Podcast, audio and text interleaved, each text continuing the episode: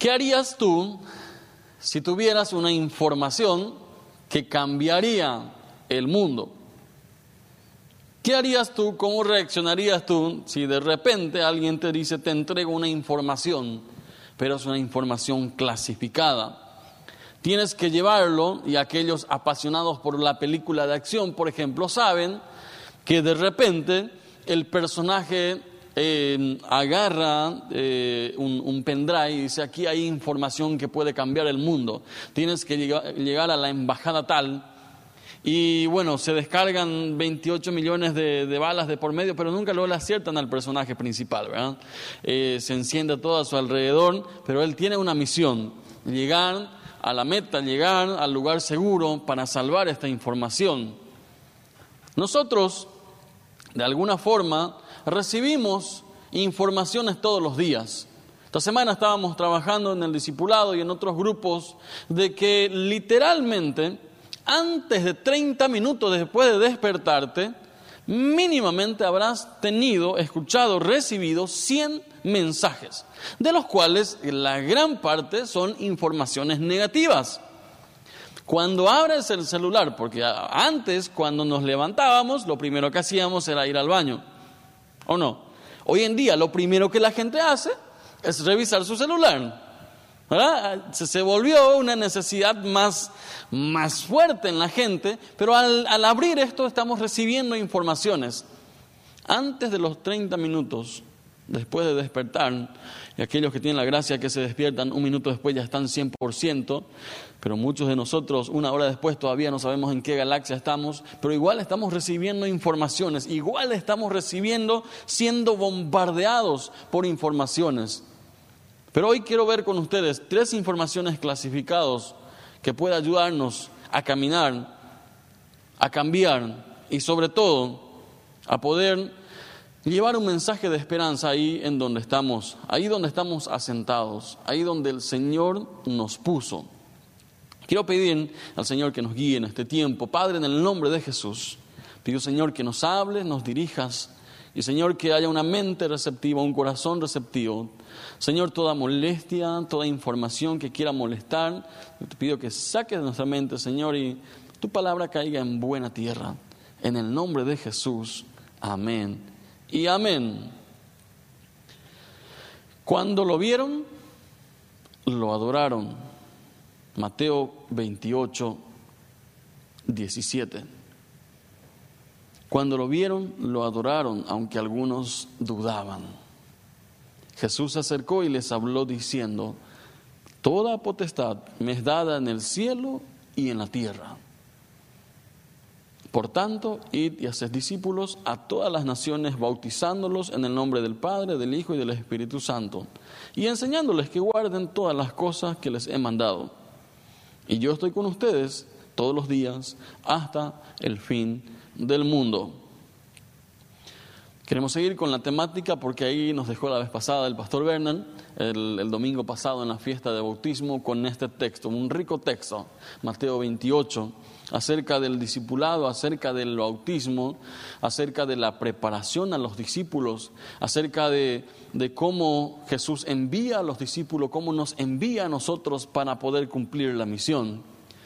Y acá eh, hay que aclarar que no es una invitación que Jesús estaba haciendo a los discípulos, sino dice, vayan, salgan, vamos, ahí donde se van, yendo, o id, o donde caminen, donde estén presentes, hagan discípulos en todas las etnias. Así eh, vimos el domingo pasado esta temática de bautizar, de preparar y seis eh, personas, seis chicas la vez pasada dijeron que sí, seis estuvieron ahí pasando por el agua eh, y después en la semana estuvieron celebrando esa, esa decisión. Después de esto, muchas veces nos quedamos con la incógnita, bueno, ¿y ahora qué sigue? Ya me bauticé, ya estoy en una iglesia, estoy participando en una, en una iglesia, en un culto, pero ahora qué sigue? ¿Y ahora qué hago? ¿Ahora qué puedo hacer? ¿En qué Dios me está llamando a convertirme en este tiempo?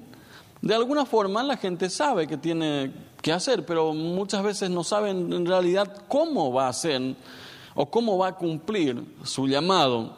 Como muchas veces preguntamos, ¿en qué quieres servir? ¿En qué quieres ayudar? Y muchos son sinceros y dicen, en lo que sea. O sea, donde me manden, ahí me voy a tirar. Otros te dicen, mira, a mí me gustaría ayudar, eh, no sé, en la informática, en el sonido, en recibir a la gente, en enseñar, en lo que sea. Pero muchos dicen, mira, donde me tiren nomás, pastor, ahí voy a... Y después voy a ir descubriendo. Pero muchas veces pasan años y seguimos sin descubrir en realidad para qué Dios nos envía o cómo podemos hacer para cumplir esta gran comisión. Seguimos porque ahí se cierra eh, una parte de, de, la historia. Ahí Jesús habla de que yo estaré con ustedes, yo estoy con ustedes hasta el fin. Pero la despedida después de esto lo podemos ver en, en, el libro de Hechos, capítulo 1.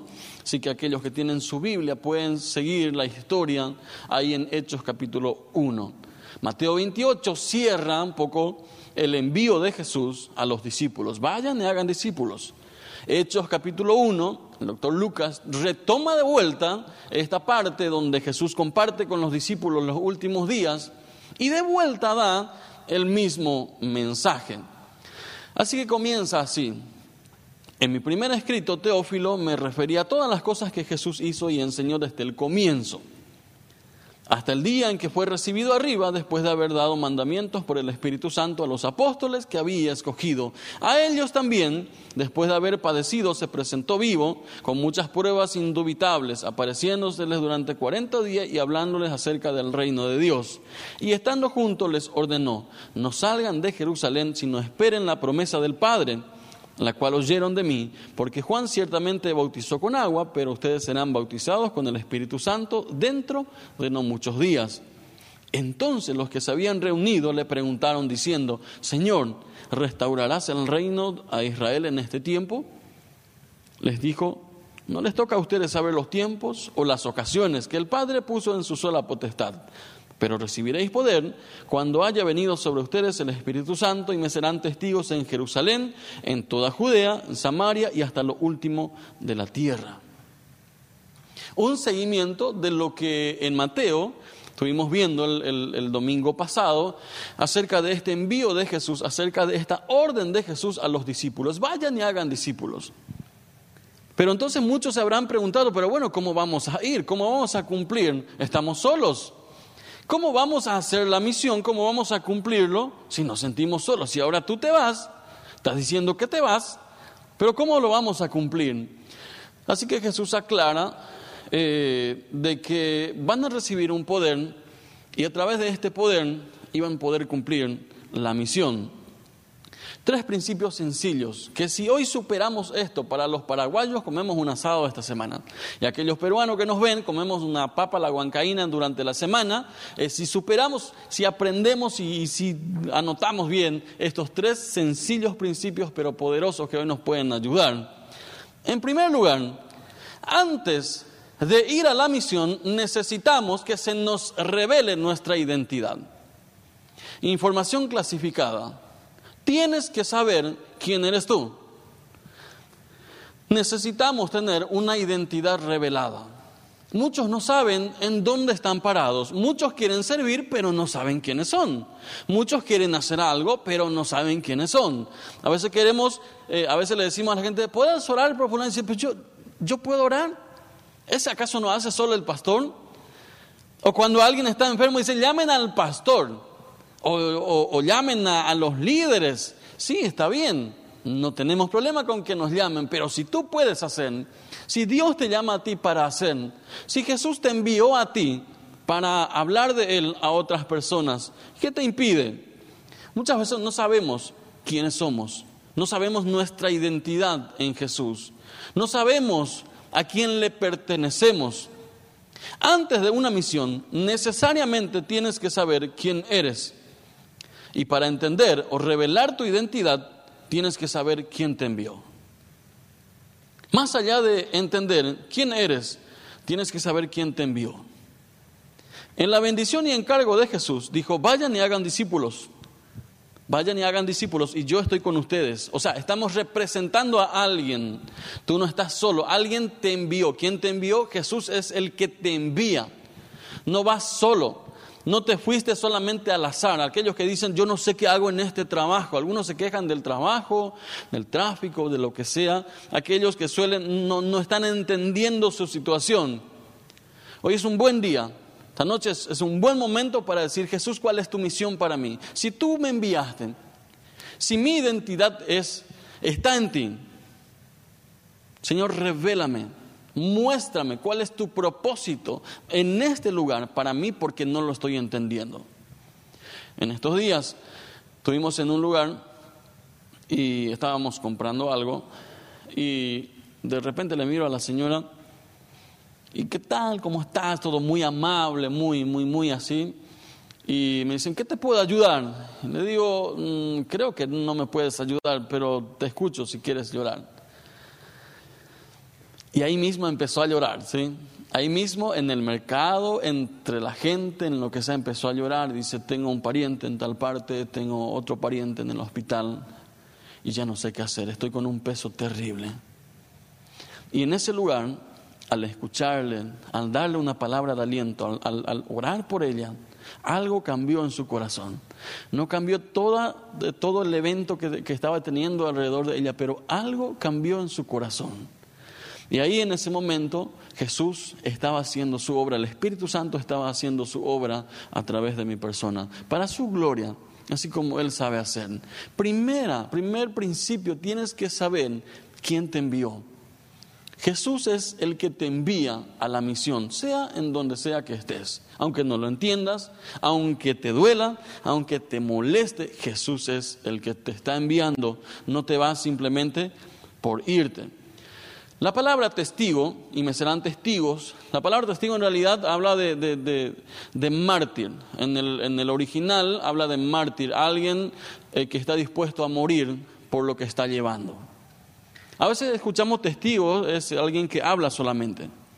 Y me seréis testigos, ¿sí? Testigo de qué? Testigo de la obra de Jesús, testigo de lo que Jesús hizo, hace y va a seguir haciendo. Tu identidad está en que eres un testigo, testigo de Jesús, testigo de su obra. Pero el testigo no pregunta eh, solamente o no elige dónde ir, sino el, el maestro elige dónde enviarte. La palabra testigo muchas veces tenemos por, por muy poco y no podemos comprender muchas veces. Pero tenemos que comprender que la predicación del Evangelio no debe ser una actividad ni un movimiento, sino más allá de esto es un aspecto, un elemento de nuestra vida cristiana. Después de que somos salvos, el Señor nos deja en la tierra principalmente con el propósito de que seamos sus testigos. Aquellos que dicen, eh, así como estaba compartiendo Maru, ya no tengo miedo a la muerte. Porque mientras que estoy acá, voy a ser un testigo. Y es, interesante que, diga esto ella, eh, porque varias veces hemos hablado del tema, varias veces hemos escuchado este tema. Así que admiramos que, el Señor te, te, esté dando esa paz, esa fuerza. Después de que, de que tenemos la salvación, Dios nos da un propósito, ser sus testigos. Sin embargo, la palabra testigo en griego tiene un significado más profundo. La palabra testigo significa mártir. No solamente está relacionado con el hecho de predicar, sino el hecho de testificar, no solamente con palabras, sino si es necesario, a través de nuestra vida, con nuestro vivir y aún con el, sacrificio de perder la vida. Según la palabra de Dios, tú eres un testigo tienes la obligación de ser un testigo y me seréis testigos.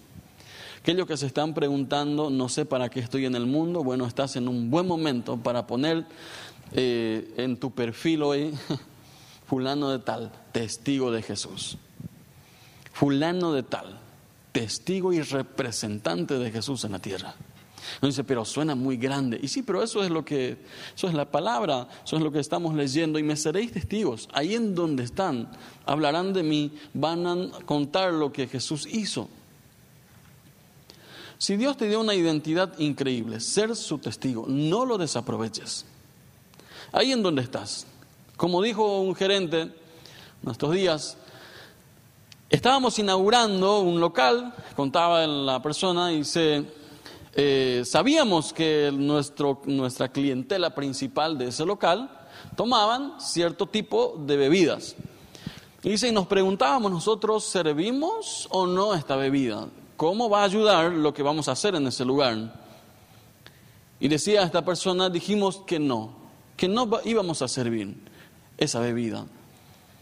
Y le pregunté, bueno, ¿y, cómo llegaste a, a esa conclusión? Y se servimos agua y gaseosa. Y muchos preguntaban, ¿por qué no servíamos algo un poco más fuerte?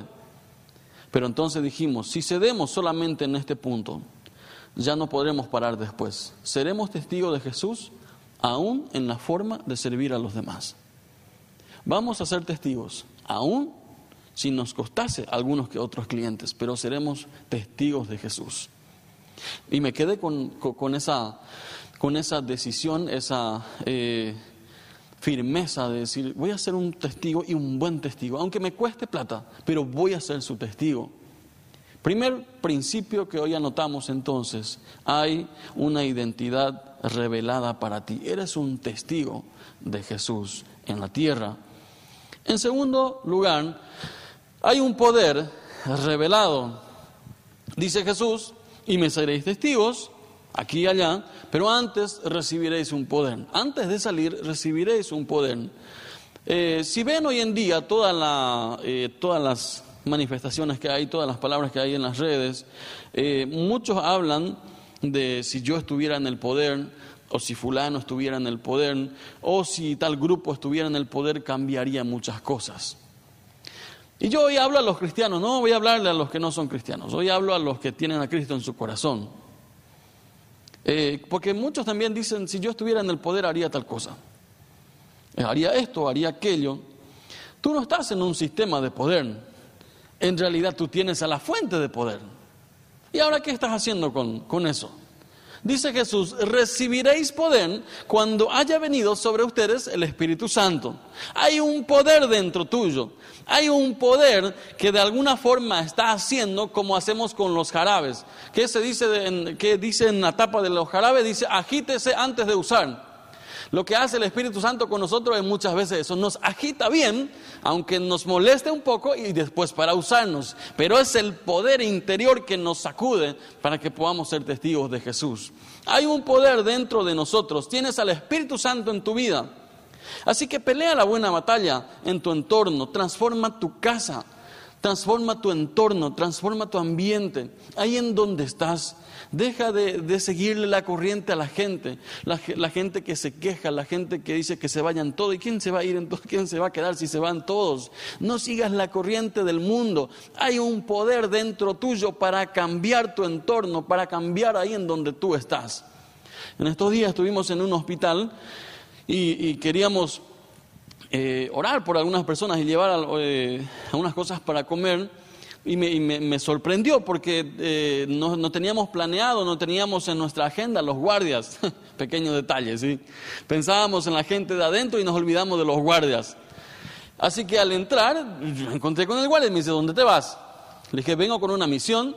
Eh, dije, bueno, ¿cómo le digo que, mira, queremos darle algunas cosas a la gente? Ok, está bien. Eh, ¿A qué gente? Dije, ¿y me podés guiar? Porque ni idea tengo cómo funciona acá el tema. Me dice, si son los más necesitados, tal área. Si son los que más necesitan todavía, no solamente materialmente, sino alguna contención, tal lugar. ¿Dónde te vas? Que bueno, vamos a empezar por allá. ¿Puedes acompañarme? Sí, creo que sí. Vamos. Estuvimos recorriendo y cuando veníamos ya de salida me dice el guardia, pero ¿Qué te parece si me metes a mí también en tu lista de oración y de ayuda? Porque realmente hasta nosotros necesitamos de esa oración de ustedes. Y me llamó la atención porque la verdad en mi radar no figuraban ellos. Entonces cuando, cuando estábamos terminando, dice, y acuérdate de mi compañero también que está allá en la entrada. Él también está, él también necesita. ¡Wow! El poder de Dios actuando, abriendo puertas, caminos, para hacer su obra en ese lugar. Hay un poder revelado para ti. Hay un poder que está esperando que puedas decir, Señor, aquí estoy, enme aquí, envíame a mí. El mundo necesita escuchar, el mundo necesita saber y necesita ver que hay gente que no se quedan simplemente con las palabras, sino que vamos con la acción. Dice Jesús, pero recibiréis poder. No se preocupen por la fecha, por los, por los tiempos finales, dice, pero van a recibir un poder para ser mis testigos. Ya sabes que eres un testigo, uno. Segundo, ahora ya sabes que no te vas solo, sino que hay un poder, ahí tienes una persona que te envía, que te acompaña, el Espíritu Santo que está ahí contigo para cambiar, transformar tu entorno. No esperes toda la Semana Santa sin hacer algo. Les desafío a lo siguiente. Aquellos que dicen, bueno, no sé qué hacer, pastor, estamos encerrados, estamos en casa, te desafío lo siguiente, porque estamos eh, tratando de aprovechar bastante el mundo virtual que tenemos hoy en día. Tú que me ves ahí en tu casa y no sabes qué hacer en, en Semana Santa, convierte tu casa y tu teléfono en un punto de oración. Esta semana mi teléfono ha tenido mucho trabajo orando por la gente. Y te desafío a lo siguiente. Hay un poder dentro tuyo, el Espíritu Santo está dentro de ti, te va a enviar a la gente necesitada, pero no va a venir en tu casa. Coloca en tu estado a partir de esta noche. Si quieres oración, contesta este mensaje. Algunos dicen, pero pastor, y si me escriben muchos, amén, vas a tener mucho trabajo, te quejabas de que no tenías nada. Ahora vas a tener un ministerio. Pon en tu estado y voy a revisar a los que son miembros de la iglesia a ver si ponen en su estado después. No, no, no. Voy a dormir después. Pero pueden anotar ahí, si quieres una oración, responde este mensaje. Sencillo. Y le llamas. un minuto, dos minutos, orás por la persona, orás por su situación y vas a ver cómo ese poder, cómo ese obrar del Espíritu Santo funciona a través del teléfono. No hace falta que estés ahí presente sí o sí, porque ahora es muy difícil que salgas, pero no hace falta. El Señor nos entrega los medios y el, y el Espíritu Santo no tiene limitación del lugar. Él va a obrar a través tuyo, aún desde tu teléfono. Pon en tu estado, porque hay un poder revelado en tu vida. En tercer lugar, hay un encargo revelado. Estamos hablando de informaciones clasificadas que si entendemos nos ayudan a cumplir nuestra misión. Hay un encargo que tenemos todos los que tenemos a Cristo en el corazón. De alguna forma eh, nos enseñaron muchas veces que eh, aceptamos a Cristo en nuestro corazón y a partir de ahí somos ovejas. Tenemos que seguir al pastor y, y bueno, somos ovejas. Pero hay algunos que ya son ovejas crónicos, ¿verdad? Porque pasan años eh, y, siguen diciendo, dame, órame, y, todas esas me de las ovejas, ¿sí? Pero el poder que tenemos, el poder que nos tiene, perdón, y el que nos envió, no, no, no nos puso en este lugar para ser, para ser ovejas de Él, sí, pero no ser ovejas en el mundo, no ser ovejas del mundo. Ruge esta noche en tu casa, algunos dicen, ya no sé qué hacer, ya no aguanto. Sacudite, sacudí ahí en donde estás. Este es el día, hoy, hoy te entregamos un encargo, así como hace dos mil años Jesús entregó un encargo a los discípulos. Hoy podemos decir de vuelta, el reino de Dios no se establece con mimos. Decía Juan el Bautista, el reino de Dios sufre violencia, o sea, por Juan el Bautista en esa época se sufre violencia y solo los violentos lo arrebatan. No estoy hablando de ir a atropellar todo lo que hay, pero cuando, cuando quieres hacer algo, cuando te levantas para hacer algo, siempre va a haber una oposición pero el que te envía va a estar contigo. Mateo 28 vimos, y yo estoy con ustedes hasta el fin. Y si tú no estás solo, ¿para qué tener miedo de cumplir tu encargo? Un poco más adelante, y capaz algunos dicen, pero pastor, la verdad no entiendo bien porque mira, tengo miedo. Yo creo que muchas de las informaciones que recibimos tienen que ver con el miedo. Y ayer una señora decía, eh, mira, cuando vino el COVID, teníamos miedo porque no sabíamos qué era. Después pasaron las épocas y eh, hablamos de vacuna.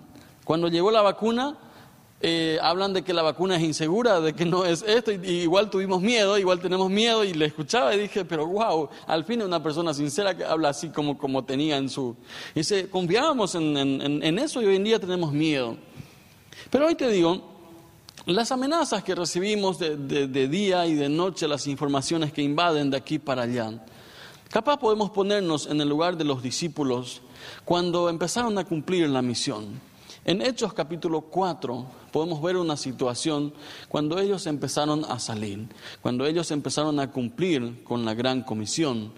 Y en el 29 dice, y ahora Señor, mira sus amenazas y concede a tus siervos que con toda valentía hablen tu palabra mientras extiendes tu mano para que se hagan sanidades, señales y prodigios mediante el nombre de tu santo Hijo Jesús. Cuando terminaron de orar, el lugar en que estaban congregados tembló y todos fueron llenos del Espíritu Santo y hablaban con valentía la palabra de Dios. Y, yo leía y leía de vuelta esto porque de alguna forma me venía la imagen esto de, de, frase, con la frase de que se vayan todos. ¿sí? Estos discípulos, y por eso especifiqué hace rato, estoy hablando al, cuerpo de Cristo, eh, estos discípulos habían sido arrestados, les habían amenazado, habían sido injustos con ellos las autoridades de ese momento. De alguna forma ellos no oraron que se vayan todos. Sí, a uno dice, ¿por qué tiene que ver con ellos? no oraron contra las autoridades. ¿Qué, qué? Sí, hay que, orar por ellos para que hagan su trabajo, todo eso. Pero este, eh, eh, estos discípulos no se pasaron en su oración pidiendo que las autoridades cambien. No, no. Ellos dicen, ellos dijeron, Señor, ahora danos valentía. Escucha sus amenazas, pero danos valentía. ¿Para qué? Para hablar de tu palabra. ¡Wow! Eso sí es enfocarse en la misión. Esto sí es enfocarse en cumplir la gran comisión que Jesús nos encomienda. No perder tiempo desenfocado en lo que no nos compete. Orar sí por ellos, amén, está bien, pero no orar para, para, que se vayan todos. Orar por valentía, para que ahí en donde estemos, ahí en donde tú estás, el Señor te pueda usar. Ahí en el lugar donde te corresponde, ahí puedas hablar con valentía de Jesús. Como una persona me dijo en, mi facultad, después de dos años se dieron cuenta de que yo era cristiano. ¿Cómo que dos años? ¿Cómo que dos años? ¿Y cómo viviste ahí? ¿Cómo no, tenías el peso, la acusación del Espíritu Santo? Y dice, sí, pero ¿qué quieres que haga? ¿Cómo que dos años? El segundo día tiene que estar molestando de alguna forma en ese lugar. algo tienes que estar hablándole a alguien. Dice, Señor, danos valentía. Muchos tienen miedo de lo que le va a pasar, de que puede morir, de que puede esto. Si el diablo pudiera matarte, ya lo hubiese hecho. Pero tu vida está en la mano de Dios. Si tienes a Cristo en tu corazón, tu vida está en la mano de Dios. Y no te vas hasta que Él diga, ni más ni menos, ni más ni menos. Y si tienes miedo por morir, deja ir el miedo. El Espíritu Santo está contigo. Si te vas, te vas a ir con estilo. Nada de, irse quejando, que hay que ir con estilo si uno se va. Pero tu vida está en la mano de Dios. Y si tu vida está en la mano de Dios, ¿de qué tienes miedo? Pide hoy, así como los discípulos, Señor, queremos ser tus testigos, pero danos valentía. Capaz algunos dicen, bueno, quiero ser un testigo. Ora hoy por valentía, para que el Señor pueda mostrarte de que tienes un encargo y de que hoy puedes empezar a cumplir. Mientras vas cumpliendo el encargo, el poder de Dios actúa en ti y a través de ti para traer esperanza, ánimo y sanidad en la vida de quienes te rodean. Hoy oramos, por ejemplo, por la familia de Diana, Diana Santa Cruz, que ha perdido tres familiares esta, esta semana, ¿sí? Y nuestras oraciones de, consuelo, pedimos consuelo para ustedes. Que el Señor traiga un, consuelo en tus familias, ahí en, el clan, ahí en donde están, en, tu casa, pueda traer un, tiempo de consuelo para ustedes. Oramos por esto. Pedimos que así como el Señor sabe hacer, pueda traerte, pueda traer un renuevo en tu casa, en tu familia. Cada uno de nosotros podemos ser un testigo. Cada uno de nosotros podemos cumplir usando o dejando que el poder del Espíritu Santo actúe en nosotros y cada uno de nosotros podemos ser buenos testigos si entendemos y vivimos en el encargo que el Señor nos dio. De vuelta entrego el desafío. Coloca en tu muro, no tengas miedo, Coloca en tu muro y vas a ver la necesidad real que tienen tus contactos. Coloca en tu muro, ¿sí? No, no dejes para mañana. Hoy, esta misma noche, después de que cerremos este tiempo, coloca en tu muro, si quieres una oración o si necesitas una oración, mándame un así o un punto o, algo y te voy a llamar y voy a orar por ti. Pero tienes que, tienes que orar por él. Y no solamente, por eso estamos hablando de valentía, no solamente quedarte con un mensaje de escrito diciendo estoy orando por ti, sino llamarlo, ¿sí? Si no te atiende, bueno, es otra historia, pero sé valiente y llama un minuto, no, no, tampoco mucho tiempo, un minuto, dos minutos máximo, y ahí ya cortar la oración. Vas a ver cómo vas a transformar, vas a ayudar para que otra gente pueda recibir esa esperanza de que tú estás ahí, no físicamente, pero emocional, espiritual, mentalmente, con esa persona.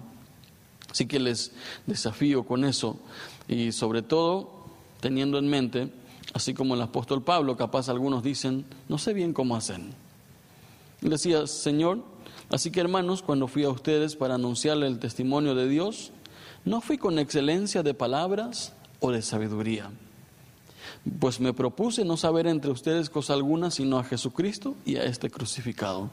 Y estuve entre ustedes con debilidad y mucho temor y temblor y ni mi palabra ni mi predicación fue con palabras persuasivas de humana sabiduría, sino con demostración del Espíritu y de poder. Si no sabes cómo hacer, te he dado las herramientas. Coloca en tu muro, quiero orar por ti. Y mientras que te decides, entonces queremos cerrar esta noche con una oración y pidiéndole al Señor esta valentía para poder cumplir la gran comisión que Él nos entregó. Padre, en el nombre de Jesús. Te doy gracias, Señor, porque tú eres el que nos eliges, tú eres el que nos llamas y tú eres el que nos envías.